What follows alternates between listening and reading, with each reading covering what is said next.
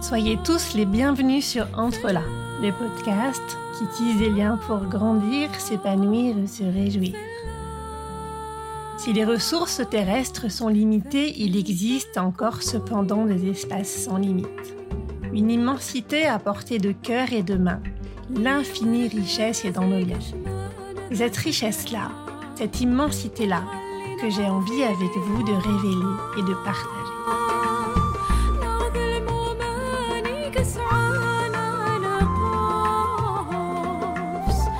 Mouna Aoun est présidente de Kiskis Bank Bank, entreprise de financement participatif et pas seulement, filiale de la Poste.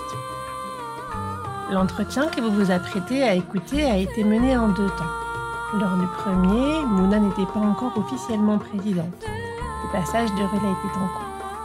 Elle s'est donc présentée comme secrétaire générale. Le rêve de Kiskis Bank Bank a toute sa place dans le podcast car le crowdfunding et les autres solutions portées par l'entreprise favorisent les liens entre les humains sur les territoires pour financer des projets de l'économie réelle qui n'auraient pas pu prendre forme autrement.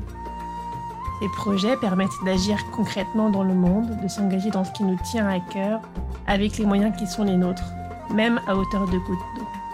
Ensemble, vous le savez, ces gouttes d'eau font des rivières qui plongent dans l'océan. Avec Mouna, nous allons parler du monde qui change vers le meilleur. Nous allons voir ensemble comment les entreprises sont de fabuleux espaces de changement sociétal. Nous allons parler d'entreprises régénératives, de comment on fait bouger les lignes, comment à la prise de conscience on fait succéder la formation, la conception de nouveaux business models, l'éco-conception et puis euh, le déploiement de solutions qui sont vraiment intéressantes dans chacun des domaines de nos vies et pour la Terre. Nous allons voir aussi euh, comment on pourrait remettre en cause le PIB et puis quelle est la part contributive des individus qui permet l'équilibre de la société.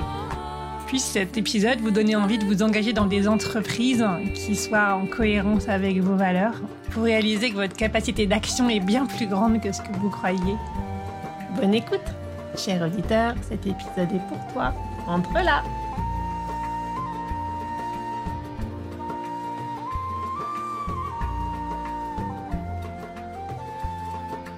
Bonjour Mouna, merci d'être avec nous aujourd'hui. On va parler de crowdfunding et de comment le crowdfunding contribue à changer le monde et faire advenir celui qu'on a envie de voir venir.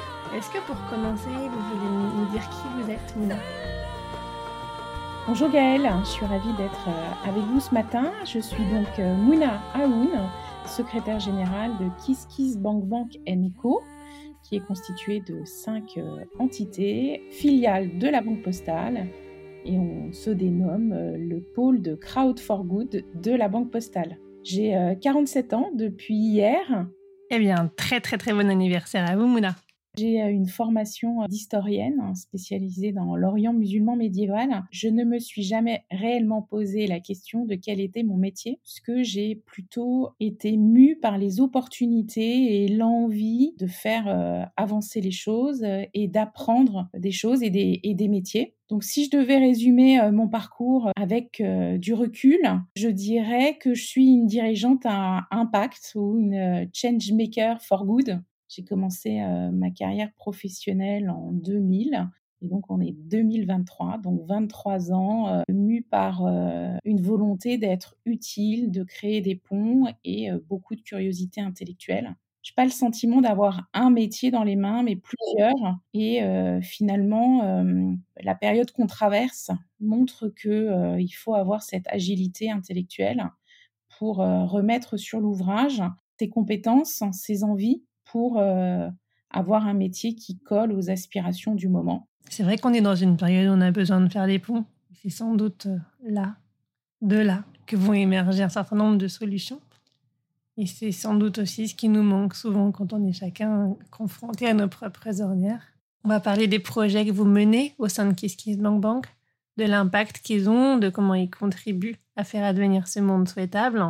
Avant ça, pour ceux d'entre nous qui ne connaîtraient pas encore bien le groupe Kiss Bank Bank, est-ce que vous voulez euh, retracer votre activité et puis euh, les différentes entités qui composent votre groupe. Alors aujourd'hui, donc je suis secrétaire générale de la filiale de la Banque Postale euh, KissKissBank Bank Co. Donc KissKissBank Bank Co réunit cinq entités KissKissBank Bank, spécialiste pionnier du crowdfunding en France, généraliste.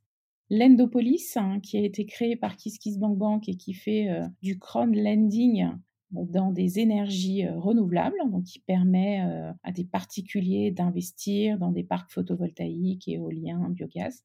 Troisième entité, c'est Goodid, hein, qui a inventé la publicité solidaire et qui permet à des annonceurs de reverser des sous à des projets associatifs via la publicité. Microdon, qui a inventé l'arrondi en caisse, l'arrondi sur salaire, et qui permet, au travers de cet arrondi, de financer des associations. Et euh, YouMatter, hein, qui est un média et un organisme de formation autour des sujets de la transition juste, sociale, sociétale et environnementale.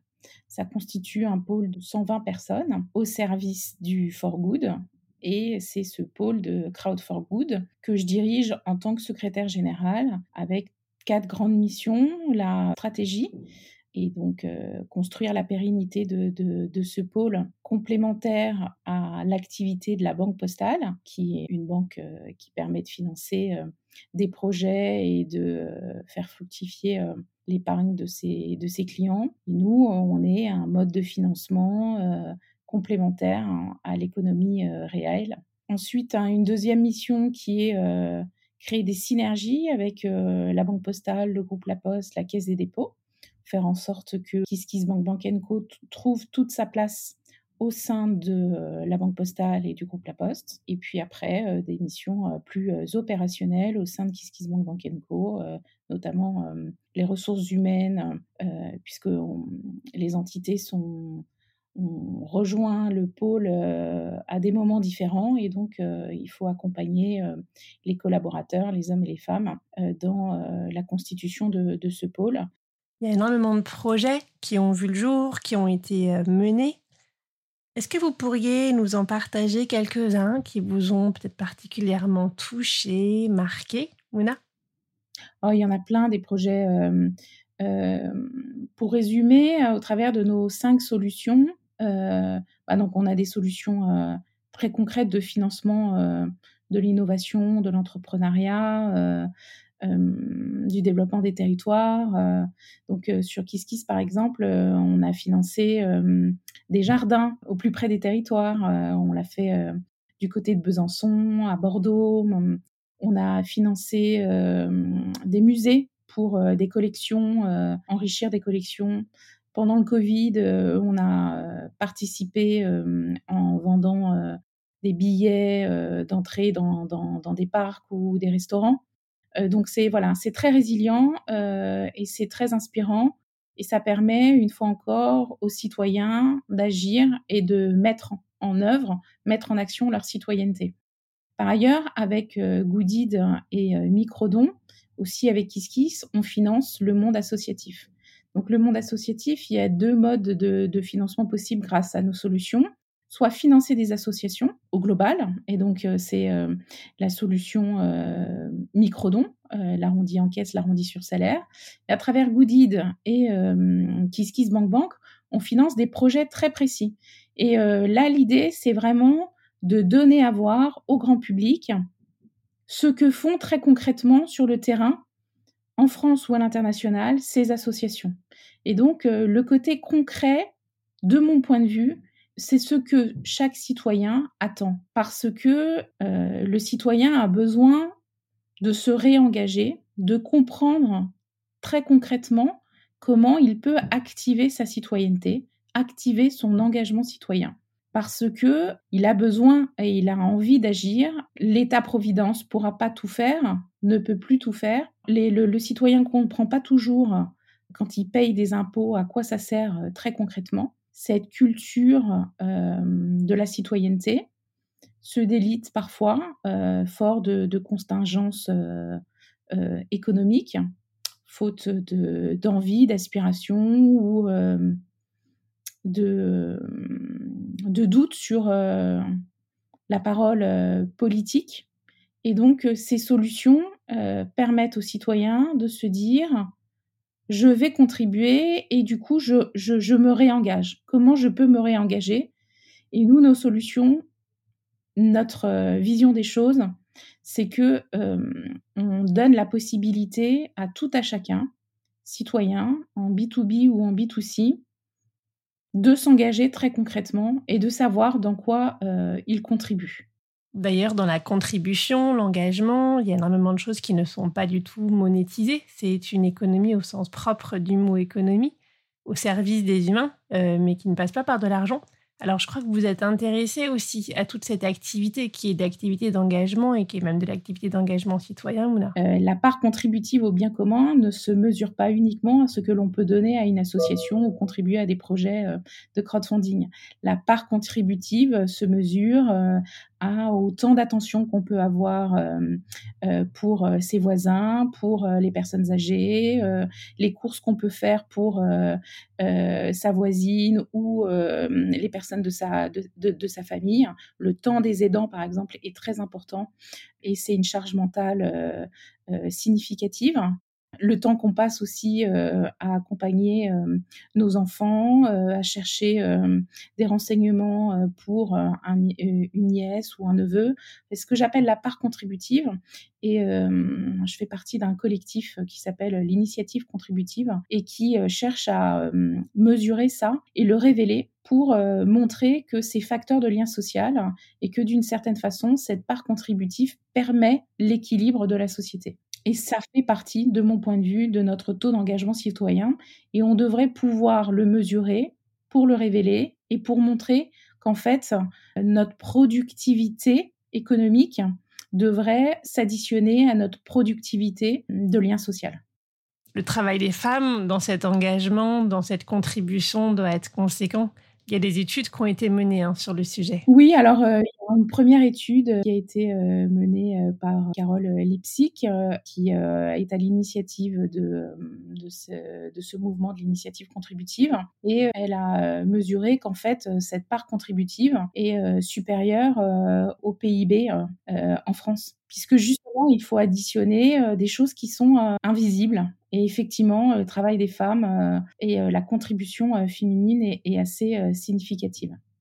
Et puis ça donne tellement envie de mesurer autre chose que le PIB, qui dit tellement pas la valeur réelle hein, qui est apportée par chacun. Alors, c'est aussi un sujet sur lequel on est très intéressé chez KissKiss Bank Bank Co. Éloi Laurent a travaillé là-dessus également donc euh, la remise en cause du, PIB, s'inspirer euh, du bouton, le taux de bonheur par habitant. Et euh, effectivement, le taux d'engagement citoyen était aussi une façon de contribuer à réinventer le, PIB en France. Le sujet est sur la table hein, et intéresse un certain nombre d'économistes, de, de, chercheurs, de, de, philosophes. Après, on a beaucoup de goût de la mesure et donc du coup, qu'est-ce qui est mesurable, qu'est-ce qui est mesuré, qu'est-ce qui est fiable dans cette mesure, qu'est-ce qui est euh, euh, déclaratif euh, ou contrôlable. Enfin, c'est tous ces sujets qui sont un, peu compliqués. Mais je pense que ça nourrirait l'enthousiasme des citoyens que de se dire que cette part-là est, est prise en compte et reconnue. Oui, donc cette mesure non financière, extra-financière, elle permettrait de rééquilibrer la manière dont on perçoit la contribution d'une personne à l'équilibre d'une famille, d'un village. Tout à fait. En faisant ça, on travaille également sur euh, la baisse du ressentiment ou de l'amertume et euh, surtout, euh, on travaille aussi sur la satisfaction et le bonheur individuel et collectif. Et de toute façon, la nature humaine est faite pour développer les solidarités. Et développer les solidarités, c'est passer du temps, du temps très concret auprès de, des, uns et des autres. Quoi. Mais c'est un sujet absolument passionnant. Il y a beaucoup de littérature sur, sur le sujet. J'adorerais que, que ce sujet soit vraiment, vraiment porté. Quoi. Vous me faites penser au travail de l'anthropologue Margaret Mead. Il y a une de ses étudiantes qui lui avait dit Mais Margaret, comment est-ce qu'on reconnaît le démarrage, le début d'une civilisation? C'est quoi les signes en fait? Et elle s'attendait que Margaret lui dise bah, c'est euh, des pots, euh, une façon d'enterrer les humains, etc. Et Margaret Mead avait dit non, c'est pas du tout ça en fait. Le début d'une civilisation, le marqueur, c'est un fémur cassé guéri. Parce que ça veut dire que quelqu'un a été blessé très gravement, que quelqu'un d'autre l'a prise en charge, l'a porté, l'a mis en sécurité, l'a nourri, a pris soin de lui ou d'elle jusqu'à ce qu'il puisse marcher à nouveau. Et ça a pris du temps. Et donc ça, c'est la base de la civilisation. Ça veut dire que la civilisation, c'est vraiment l'entraide. Exactement. On a reçu sur ce podcast Olivier Frérot qui euh, parlait du fait qu'on serait dans un changement de civilisation. Et, euh, et, donc on est dans ce chaos d'entre-deux civilisations avec une civilisation de la vie qui serait en train d'émerger, une civilisation euh, qui, qui, fonctionnerait avec beaucoup plus d'intelligence relationnelle, qui, qui mettrait le poids bien plus sur les relations que sur l'argent. L'avenir nous dira s'il a raison. C'est quoi votre vision du monde à vous, la vision, votre vision du monde actuel et puis peut-être votre rêve pour demain, dans le sens que vous voulez? Si je devais résumer ma vision de l'époque qu'on traverse, hein, j'utiliserais un seul mot, c'est transition. On est en phase de transition. Et transition, ça révèle une formidable opportunité de faire puissamment différemment et en même temps un grand danger. Et en ce moment, moi, je ressens les deux. Autant post-Covid, tous les médias expliquaient et utilisaient euh, le terme du euh, le monde de, demain, différent du, monde d'avant. Et donc, euh, on s'inscrivait dans une rupture parce que le Covid a été une rupture mondiale. Beaucoup se sont mobilisés et beaucoup dans les discours, on a dit que le monde de demain serait différent et que cette rupture s'inscrirait justement dans, une économie, un mode de fonctionnement euh, totalement différent. Le travail, euh, le télétravail en est une trace, mais pas que. Et donc ça, ça a bougé.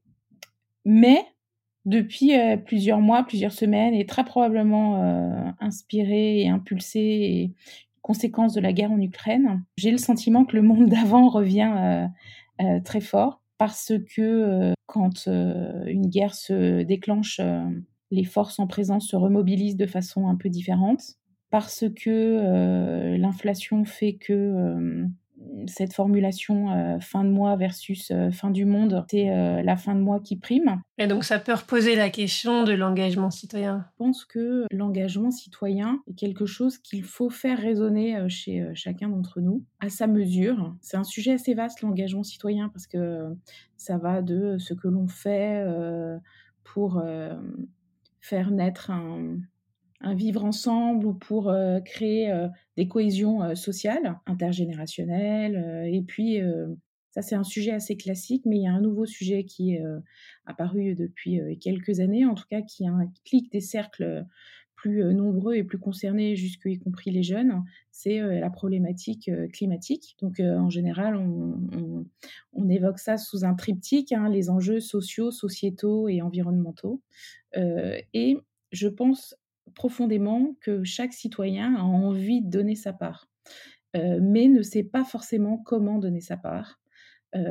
J'utilise le vocable de la part parce que c'est le symbole du colibri, hein, euh, comment donner sa part, comment euh, le colibri a un incendie, euh, il prend dans son bec une goutte et il éteint l'incendie avec son, son, bec, parce que en fonction de sa taille, il ne peut qu'apporter sa goutte, mais sa goutte est contributive. Et donc cette notion de, de contribution et de prendre sa part, je pense que chaque citoyen, quel que soit son âge, quelles que soient ses origines, a besoin de donner sa part et ne sait pas comment le faire. Et donc cette part, je la définis comme l'engagement citoyen. Et, donc, euh, ma conviction, c'est qu'il faut euh, aider, euh, décrypter, vulgariser, simplifier la contribution de tout à chacun à l'engagement citoyen. Et pour ce faire, il y a de nombreux rôles modèles qui existent et qui ne sont pas complètement connus.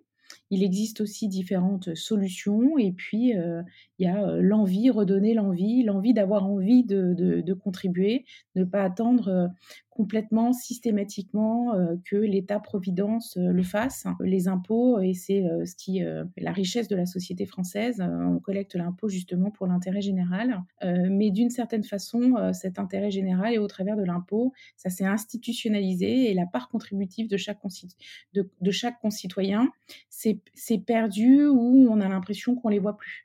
Et donc, cette somme de solutions contributives, cette somme de solutions à l'engagement citoyen, c'est vraiment le fer de lance de, la société qu'on a créée, Co. C'est le fer de lance, évidemment, du groupe La Poste et de la Banque Postale. Donc voilà, ma conviction, c'est vraiment qu'il faut donner les moyens à tout à chacun de euh, prendre sa part, de contribuer à l'intérêt général en donnant du temps, en donnant de l'argent, en faisant des dons en nature, euh, en euh, éveillant les consciences à, changer ses comportements face à la transition écologique, énergétique, se rendre compte que nos modes d'éducation ou notre, notre culture a généré des biais cognitifs qui fait qu'on on pense être inclusif et en fait on l'est pas complètement vis-à-vis des minorités, vis-à-vis des personnes qui sont en situation de handicap. les biais cognitifs, par définition, c'est quelque chose qui est en mode automatique dans notre cerveau et en fait on s'en rend pas compte. Et quand on nous éveille sur ces sujets, et eh ben, on se rend compte que on peut faire changer les choses. Très longue réponse pour une euh, question euh, majeure. Et c'est vrai qu'on a tous absolument besoin d'être utiles. Hein. Et puis si on ne se sent pas utile et qu'on sent qu'il y a des enjeux majeurs en face de nous, on se sent impuissant. Et si on reste dans l'impuissance, effectivement, on ne fait plus rien. Et on attend, et c'est une émotion qui est, qui est l'une des pires à vivre. Hein. Effectivement, on, a du mal à voir chacun euh, la, réalité en fait des, des, choses et des perspectives. Hein. Et c'est vrai qu'il y a effectivement tous ces biais. Vous parliez de rôle modèle. Est-ce que vous pouvez préciser de quoi il s'agit? Les rôles modèles, c'est assez clé. C'est euh, une mécanique euh, qui nous permet de se projeter dans euh, des, actions, des actions de personnes qui nous inspirent et qui nous donnent l'envie d'agir et de bouger. Euh, donc on fait euh, résonner euh, l'émotion et l'émotion c'est mettre en mouvement. Donc les rôles modèles ça aide à ça. Les rôles modèles féministes tels que Simone Veil. Enfin ce qui est important c'est que hum, c'est la mesure de ces de ces rôles modèles en fait. Quand ils sont trop ils sont trop en fait, donc ils ne sont pas à notre portée. Et des, des, des, héros et des héroïnes du quotidien sur différents sujets sociaux, sociétaux et environnementaux, ils existent partout dans notre commune, dans notre immeuble, dans notre région, dans notre pays. Euh, et euh, ces, rôles modèles euh, me semblent éminemment importants pour que des petites filles et des petits garçons se disent je vais faire des grandes choses demain c'est intéressant, par exemple, de savoir que le monde imaginaire et les rôles modèles d'Elon Musk, c'est la science-fiction et c'est pas c'est pas anodin qu'il euh, nous propose de, vivre dans Mars, parce que euh, petit, euh, ces rôles modèles, c'était très probablement des, des, héros de science-fiction.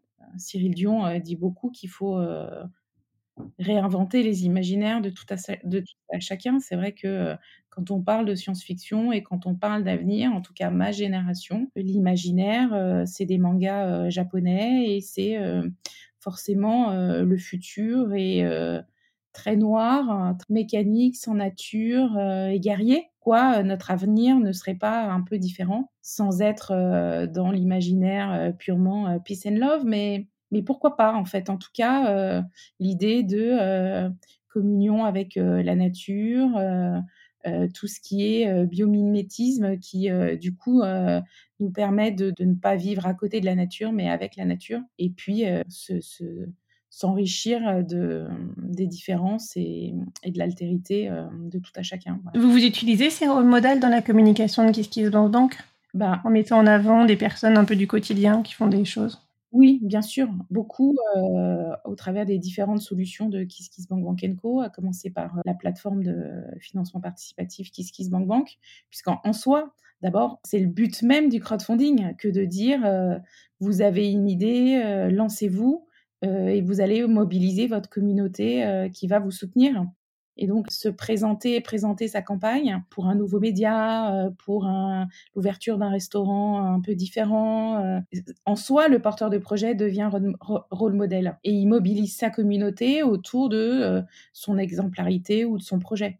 Donc, et, et surtout, c'est une fois encore à hauteur d'homme, à hauteur du, du, d'un territoire. Donc oui, les rôles modèles sont, sont, sont éminemment importants. On peut donner d'autres exemples. Hein. Sakina Emsa, qui fait de la, de la mode ethnique et, et inclusive, s'est lancée aussi sur c'est, c'est, une grande créatrice maintenant. donc elle, elle donne à voir qu'une créatrice de mode issue de de, minorité est en capacité d'être une créatrice de mode. Les rôles modèles, pour moi, sont très importants parce que du coup, ça évite de stéréotyper. Voilà. Et après, chacune de nos solutions inspirantes de Kiss Bank Co sont en soi des rôles modèles. Euh, l'offre de l'Endopolis qui propose d'investir euh, dans des parcs photovoltaïques, éoliens, biogaz sur le territoire permet de se dire je peux mettre de l'argent de côté et le faire fructifier pour autre chose qu'une performance euh, calquée sur le CAC 40, mais et avoir un impact et participer à ma mesure au changement du mix énergétique en France. Et donc en permettant à des personnes de, lancer des activités qu'elles n'auraient pas pu lancer autrement, en mettant en avant peut-être d'autres personnalités inspirantes, d'autres rôles modèles, finalement vous, vous contribuez à l'évolution des mentalités, des façons de voir le monde est-ce qu'il y a d'autres choses aussi que vous avez engagées pour, euh, pour accompagner cette évolution? Alors, donc, il y a la somme de solutions. Il y a également, euh, c'est pour ça que euh, You Matter, le média, fait partie de Kiss Kiss Bank Co. C'est aussi euh, donner à, voir, à comprendre avec des articles, des podcasts, des infographies, essayer de décrypter le monde sous cet angle. et on s'était rendu compte qu'une somme de solutions telles que Kiss Kiss, Lendopolis, Goody, des microdons était nécessaire mais pas suffisante. Il fallait qu'il y ait un chapeau au-dessus qui est j'essaie de comprendre et de décrypter le monde dans lequel je vis et ses enjeux sociaux, sociétaux et environnementaux. Et c'est YouMatter qui nous aide à faire ça. Ensuite, euh, ça, c'est les contenus écrits ou euh, numériques. Et on a rajouté une nouvelle brique qui sont des, des, conférences inspirantes à la maison du crowdfunding, à la maison des entreprises citoyennes. On essaye de mobiliser euh, en B2B et en B2C tout à chacun. On les invite à justement évoquer des sujets d'inclusion dans l'emploi du handicap, de la charge mentale des papas et des mamans autour de la parentalité, mais également c'est quoi une entreprise à mission, comment on pousse les lignes. Une fois qu'avec la loi Pacte, on a calé notre raison d'être et on est devenu entreprise à mission, quelle est la nouvelle frontière, comme l'entreprise régénérative. Voilà, on fait un certain nombre de conférences et dans ces conférences, on mobilise des acteurs clés individuels ou, ou entreprises hein, qui font bouger les lignes pour justement aller plus loin. donc c'est des, soit des conférences inspirantes, soit des conférences plus techniques sur la mesure d'impact, par exemple. Hein, c'est compliqué la mesure d'impact différents cabinets le font. Euh, il y a euh, des nouvelles grilles et des standards qui sont en train de se mettre en place. Donc, comment on fait ça? Comment on bouge les lignes et on, fait le reporting? Le les reporting, c'est chronophage. Donc, euh, l'idée de ces conférences, c'est vraiment inspirer et donner les clés boîte à outils. C'est bigrement intéressant, l'entreprise régénérative. Est-ce que vous voulez nous partager ce que c'est? Comment ça fonctionne? Oui, alors euh, l'entreprise régénérative, c'est la nouvelle frontière des entreprises dites euh, responsables.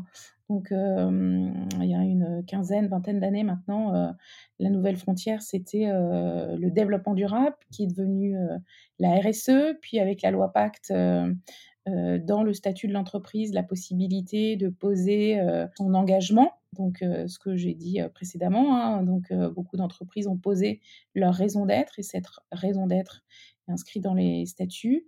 La possibilité de, pour l'entreprise d'être une, entreprise à mission et donc être contrôlée en tant que telle sur la mission qui a été posée. posée.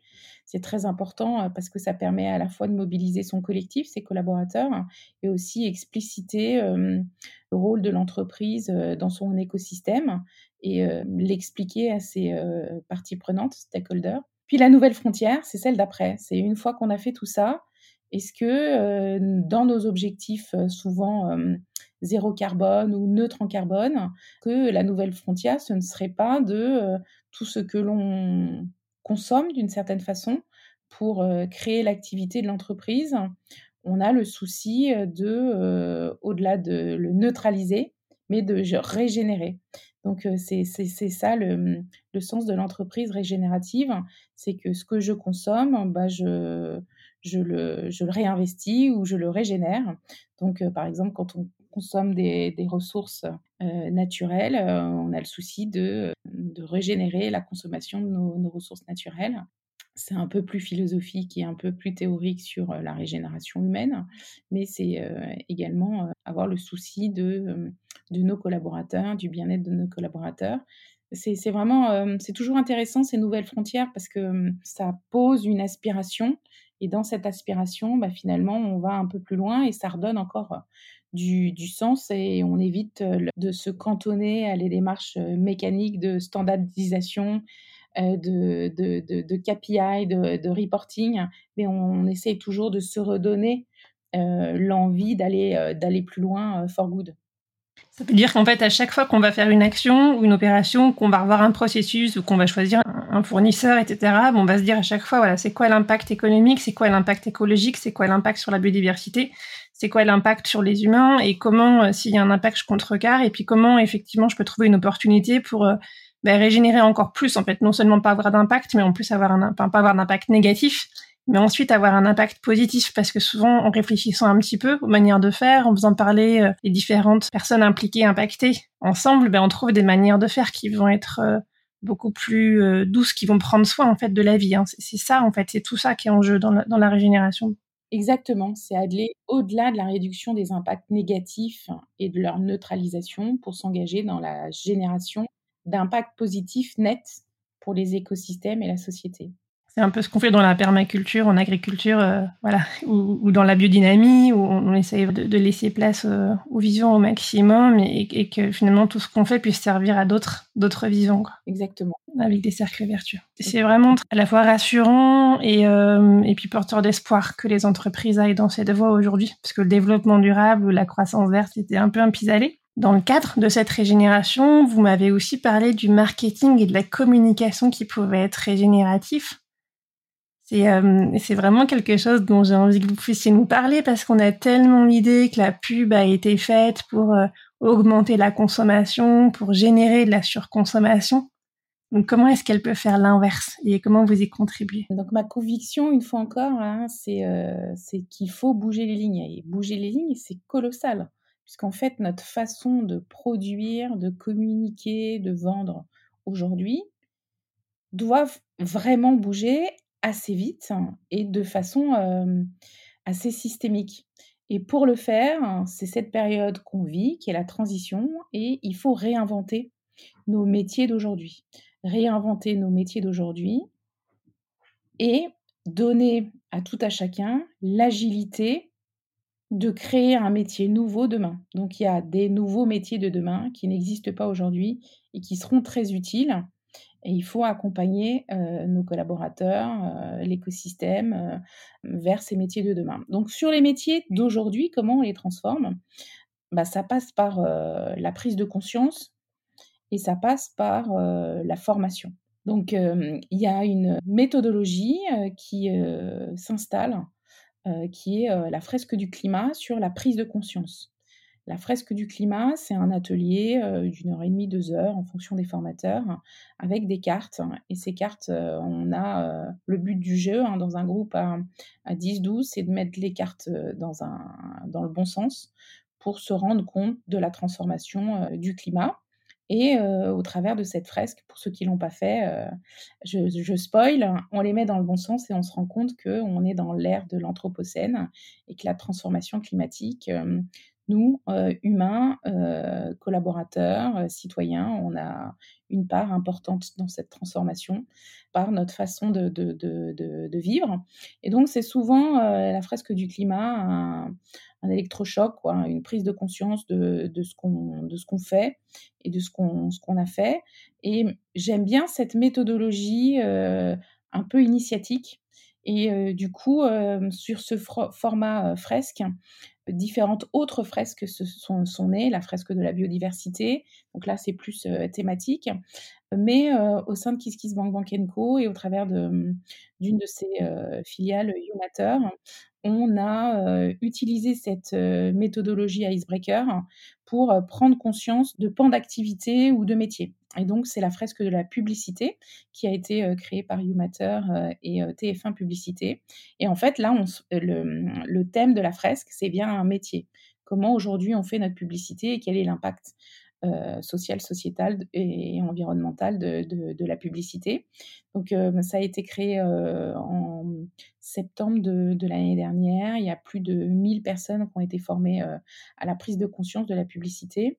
Et là, cette année, on est en train de créer la fresque du marketing avec l'ADTM, qui est la plus grande association des directeurs marketing en France et donc méthodologie toujours de la, fresque pour aller plus loin. Donc une fois qu'on a fait euh, cette prise de conscience avec euh, les fresques, et ben, l'idée c'est euh, de former des générations de, de et de marketeurs et d'autres métiers, hein, puisqu'on a plein d'autres idées, à changer structurellement son métier en se disant bah, quel est mon impact social, sociétal, environnemental, comment je fais différemment. en matière de publicité, c'est hyper important de se dire que la publicité, son, son, mojo jusqu'à maintenant, c'était de vendre plus et donc d'inspirer et de donner envie de consommer plus. Et le marketing, c'est également la même thématique. Et là, on se dit que c'est un outil assez puissant pour vendre peut-être mieux. Donc, vendre mieux, justement réinventer les imaginaires, parce que la publicité contribue à inventer des imaginaires et donc euh, utiliser euh, la technique de la fresque pour euh, convaincre les consommateurs de consommer mieux. De, et consommer mieux, c'est pas forcément moins consommer, même si ça y contribue, mais c'est surtout avoir le souci de consommer mieux, d'être un consommateur, de que chaque citoyen ait conscience de, de, son acte de, consommation. Donc ça, c'est pour la publicité. Donc du coup, bah, faire en sorte que les marques communiquent dans leur publicité comment elles se transforment et comment leurs produits se transforment pour faire face aux enjeux sociaux, sociétaux et environnementaux. Et ça commence, hein, il y a des publicités pour les voitures, qui, maintenant évidemment, beaucoup de voitures hybrides ou électriques, hein, mais qui disent également dans la publicité, bah, ce matin, je ne vais pas prendre la voiture, je vais marcher. Donc du coup, il y a l'idée de mon produit, il est utile dans certains moments, mais je, ma voiture, je peux la laisser au, garage tout en étant propriétaire de ma voiture. Ou le, fait que les marques de, de, voitures communique sur la location et donc du coup pas la possession mais la location de la voiture et donc du coup l'idée que cette voiture pourra être utilisée dans un cycle de vie par plusieurs locataires. Ça c'est des exemples évidemment sur la mode responsable il y a beaucoup à dire hein, puisque le secteur de la mode est un secteur très très polluant. Voilà ça c'est des exemples dans la publicité et dans le pour la fresque du marketing ce qui est au cœur de notre problématique c'est l'éco-conception comment on fait en sorte que les produits qui sortent à court, moyen euh, terme, j'espère pas à long terme, donc euh, vraiment il y, a logique d'urgence, comment ces produits sortent en se disant euh, qu'est-ce que je consomme de, bien naturel? Est-ce que je le fais en économie de consommation? Est-ce que j'utilise des ressources qui ont déjà été utilisées? Donc la promotion de, de l'économie circulaire. et donc, on fait en sorte que cette éco-conception, ce, produit responsable by design, puisse sortir des chaînes de, production, un tout type de, produits, des produits industriels comme des produits numériques. sobriété numérique est aussi importante. sur l'idée de, cette fresque au départ. Et puis après, euh, il y a différentes formations euh, qu'on dispense au sein de, YouMatter pour aller plus loin et pour faire bouger les lignes. C'est vrai que quand on craque les business models actuels pour aller vers la régénération, on revoit non seulement comment se fait la création de valeur, sa production, comment elle est distribuée, comment les personnes se l'approprient. On revoit les modèles de revenus, donc on peut effectivement passer à autre chose que l'achat de propriétaire et même autre chose que la location. On peut aussi faire payer sur d'autres unités de mesure. Et après avoir bien marketé tout ça, on peut en faire la publicité et le tout ensemble fait du sens. Oui, oui, bien sûr. Tout ce qui a pu être fait en quick win a été fait. On a créé un collectif avec euh, l'ADTM qui s'appelle euh, Responsable by, euh, ADTM, qui est un collectif de, de responsables marketing. Et on se rend compte, on en est au deuxième ou au troisième baromètre, que tout ce qui a été facile à faire, quoi quick win ont été faits.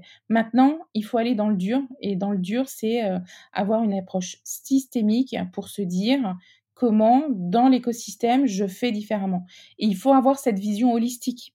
Et la fresque permet d'avoir cette vision holistique. Est-ce que vous voyez, parce que je, vois bien l'idée qu'effectivement, on, commence toujours, quelles que soient les transformations, par des quick wins, parce que ça permet de, déjà de faire tout ce qui est possible de faire facilement, puis qu'en plus, ça donne euh, de l'énergie pour, pour poursuivre, hein, parce qu'on voit que ça a de l'impact. Alors, qu'est-ce que vous observez aujourd'hui? Est-ce qu'en fait, ces quick wins ayant été réalisés, ils ont donné suffisamment d'énergie pour aller dans le dur ou est-ce qu'il y a des endroits où ça bloque parce qu'on se dit il va falloir mobiliser tellement autre chose que là on, peine un peu Les lignes bougent, hein, euh, par exemple dans la communauté euh, des euh, entreprises à mission, hein, il y en a plus de 1000 aujourd'hui, il y a des entreprises qui se sont créées en étant entreprises à mission. Donc là, d'une certaine façon, c'est plus facile, mais ils vont plus, plus loin tout de suite. C'est qu'ils se créent avec cette problématique-là. Et donc, du coup, ils n'ont pas à se réinventer. Ils partent déjà sur de nouvelles et, et, de bonnes bases. Euh, le plus dur, c'est euh, à réinventer à l'intérieur. Et ce que nous dit euh, le baromètre qu'on pilote avec l'ADTEM, c'est que les principaux freins sont le savoir et la formation. Et donc, du coup, là, on est dans le, dans le dur avec nos solutions avec YouMatter. Et les moyens, donc, connaître et avoir des ressources humaines qui savent faire différemment. Et le troisième sujet très important, c'est le modèle économique. Parce que faire mieux, aujourd'hui, ça coûte plus cher. Et donc, du coup, le retour sur investissement ou le produit vendu va coûter plus cher. Et est-ce que la société acceptera d'acheter plus cher? Et donc, du coup, si l'entreprise décide de ne pas faire augmenter ses prix, alors elle réduit ses marges. Et là, c'est un sujet, toute la chaîne de valeur du modèle économique. ma conviction, c'est euh, la courbe en U. Il faut absolument, euh, de toute façon, changer, se donner un timing pour changer, mmh. pour repartir pour repartir dans une courbe peut-être moins exponentielle. Et encore, il y a beaucoup de marques hein, qui euh, ont déjà bougé et qui sont maintenant euh, venues extrêmement euh, mainstream. Hein. Mais en tout cas, il faut que les dirigeants acceptent que sur le modèle économique, on ait moins de marge ou que ça soit considéré comme de l'investissement. Investissement, recherche et développement pour ensuite changer changer complètement la, ligne. Mais c'est mais c'est difficile, hein, c'est difficile. Il faut euh, des dirigeants courageux, il faut des actionnaires qui acceptent de mmh, tout ça, euh, alors que euh, quand on est dans une phase de, de, crise, c'est pas, enfin, c'est difficile de prendre ces, décisions à, moyen long terme. Hein. C'est vrai que c'est une période chaotique pousse la plupart des entreprises à rester sur le court terme à contrôler ce qui est contrôlable, alors que peut-être il faudrait prendre une décision différente, revoir tout, donner la possibilité d'avoir de la pérennité et puis euh, de l'avance aussi. Et ça me semble aussi important vraiment de relever ce que vous mentionnez, à savoir que quand on a le savoir, quand on a la formation, quand on sait quel est le bon business model, celui qui on peut tester, qui risque de bien fonctionner pour les années à venir et qui va répondre à toutes les aspirations, on peut changer. On sort de l'impuissance, on a les moyens, on peut changer. Et les individus, les entreprises sont particulièrement bien outillés et câblés pour changer. La transformation est sans doute plus simple que celle des gouvernements. La réglementation permet euh, d'avancer. Hein. Par exemple, euh, la fin du plastique, des sacs plastiques, ça a été rendu possible parce qu'il euh, y a eu une loi en la matière et on a su changer les, pratiques. Et quand on, fait les courses, on voit que euh, les citoyens utilisent les tote bags ou euh, les sacs réutilisables et le plastique a complètement euh, disparu. Je pense que si on l'avait demandé aux entreprises, on aurait mis plus du temps. Après, les entreprises, une fois encore, hein, ça demande une base financière assez large pour pouvoir se donner le temps de se réinventer. mais de toute façon, ce qui est essentiel, c'est vraiment la prise de conscience. Euh, euh, il y a pas mal d'enseignes de mode euh, grand public qui ferment en ce moment. Hein. et elles ferment parce qu'il il y a moins de consommateurs hein, qui, qui, qui, achètent ces marques mass market. et pourquoi elles achètent moins? Elles achètent moins parce que elles ont moins de sous. Ça, c'est la, la, crise économique, l'inflation, la guerre. Et puis, elles achètent moins parce que les jeunes réutilisent, achètent, enfin, ont compris que la mode était une activité polluante et que du coup, il fallait acheter moins de, moins de pièces parce que la, fast, le, la fast fashion est problématique. Hein. on voit les tombereaux de de, de, containers qui arrivent euh, en Afrique. Euh, il y en a même trop euh, qui finissent par polluer les, océans parce que il y a plusieurs collections différentes dans l'année et il n'y a plus de budget pour acheter autant. Donc ça, c'est une industrie qui, va devoir se, réinventer. Et là, elle est quasi au pied du mur. Alors maintenant, si vous voulez, on va parler euh, un petit peu de, vous, de votre vision du monde. Vous, êtes née d'une famille multiculturelle. Euh, je crois avoir compris que ça avait beaucoup apporté à votre regard et à votre vie, et puis aussi aux engagements que vous avez pris. Est-ce que vous voulez nous en parler maintenant? Oui, volontiers.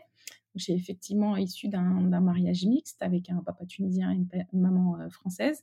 J'ai toujours vécu en France, mais j'ai l'arabité au fond du cœur.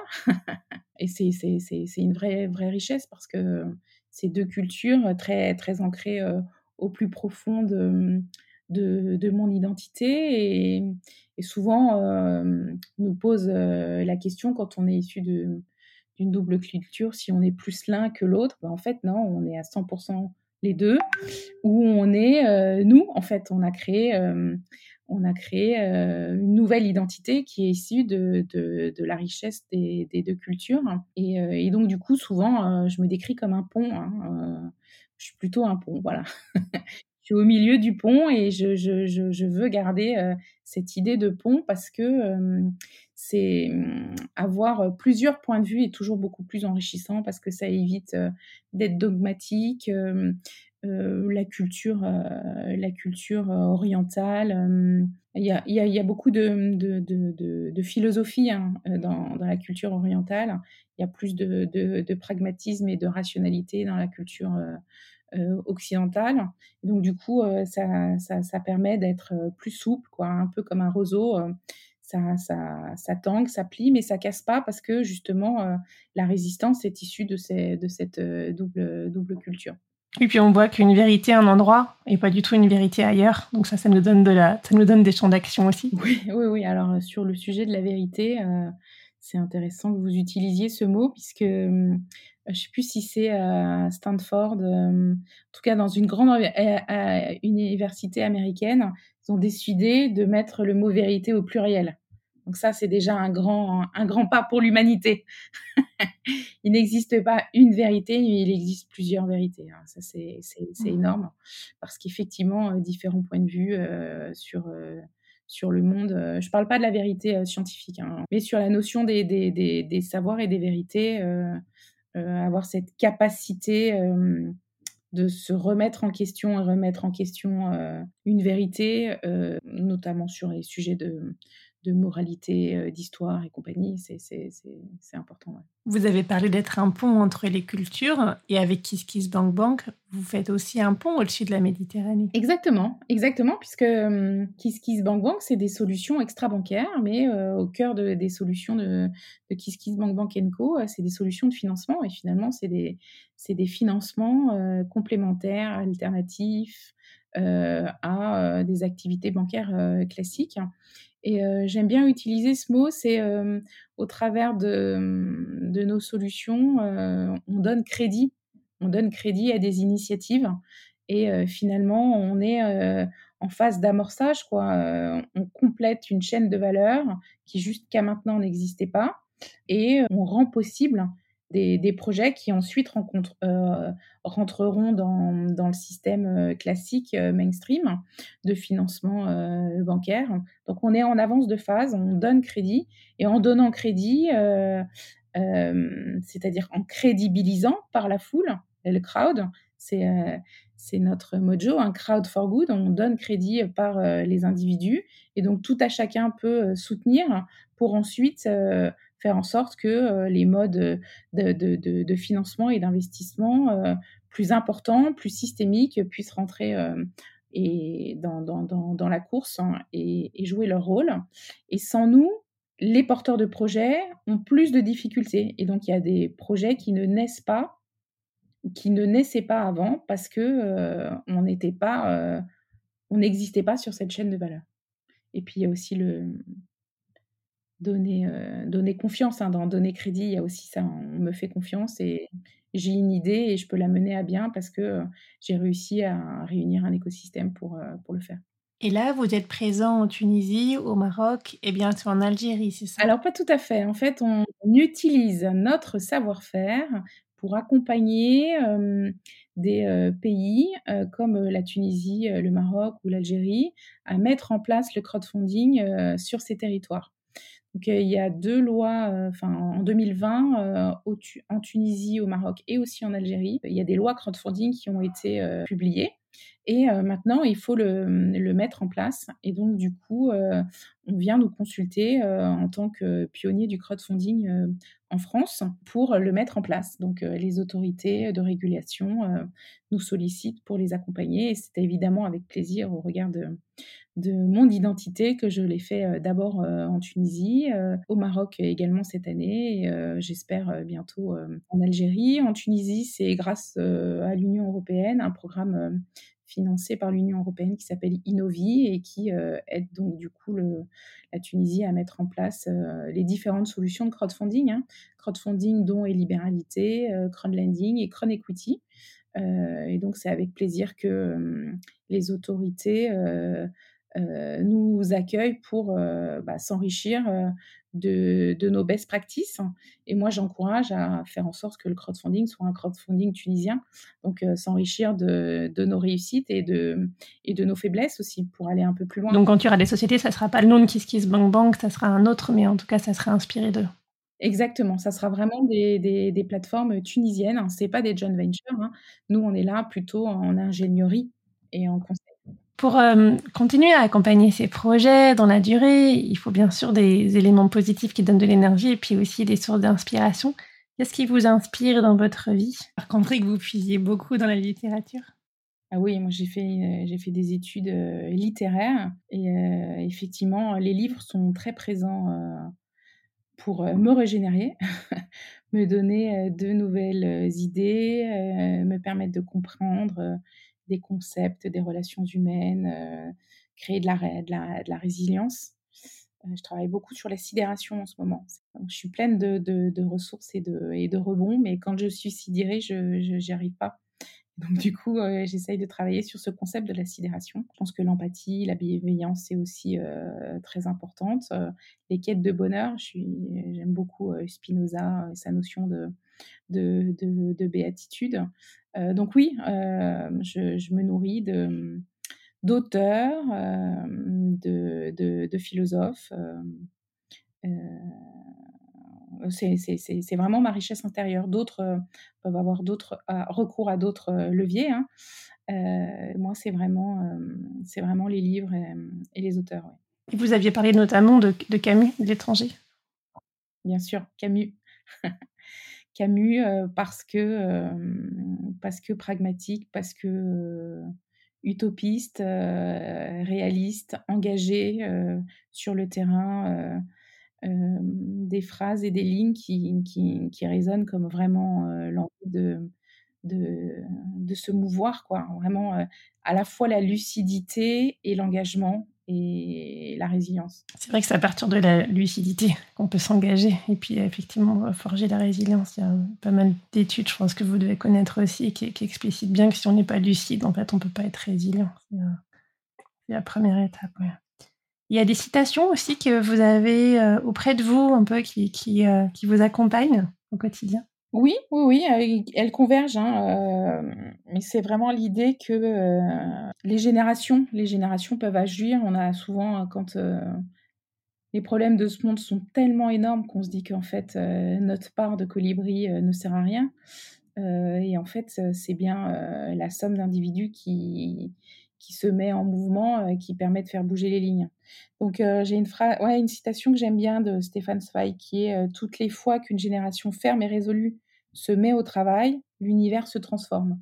Et dans la même idée, Roland Castro, qui est architecte, hein, qui est assez visionnaire pour casser les codes, briser les stéréotypes, il y a une citation que, que, que j'ai que je cultive à chaque fois et que j'utilise, c'est chacun dans son métier doit construire le changement. vous voyez, par rapport à la publicité, au marketing, en fait, ça, ça crée de la responsabilité et du mouvement à notre hauteur, à la fois individuelle en tant que citoyen et professionnel dans la fonction qu'on exerce. Merci pour tout ça, Moulin. Est-ce qu'il y a quelque chose que vous aimeriez ajouter? Avant qu'on conclue euh, ben, Un grand merci, Gaëlle. grand merci à vous, Mouna. Un grand merci de créer ce, moment d'échange. Euh, finalement, euh, le sujet des rôles modèles, vous y contribuez au travers de ce, de ce podcast, avec des échanges très, très nourris, très concrets. J'espère que ça pourra inspirer, accompagner le plus grand nombre. Mais j'espère aussi, et puis je vous souhaite plein de succès dans, vos activités avec Bank. Merci Mouna. Merci. Pour en savoir plus, contactez Mouna Aoun ou Bank Bank. Vous trouverez toutes les informations dans la description de cet épisode, comme d'habitude. Ce podcast n'est pas seulement le mien, c'est aussi le vôtre, c'est le nôtre.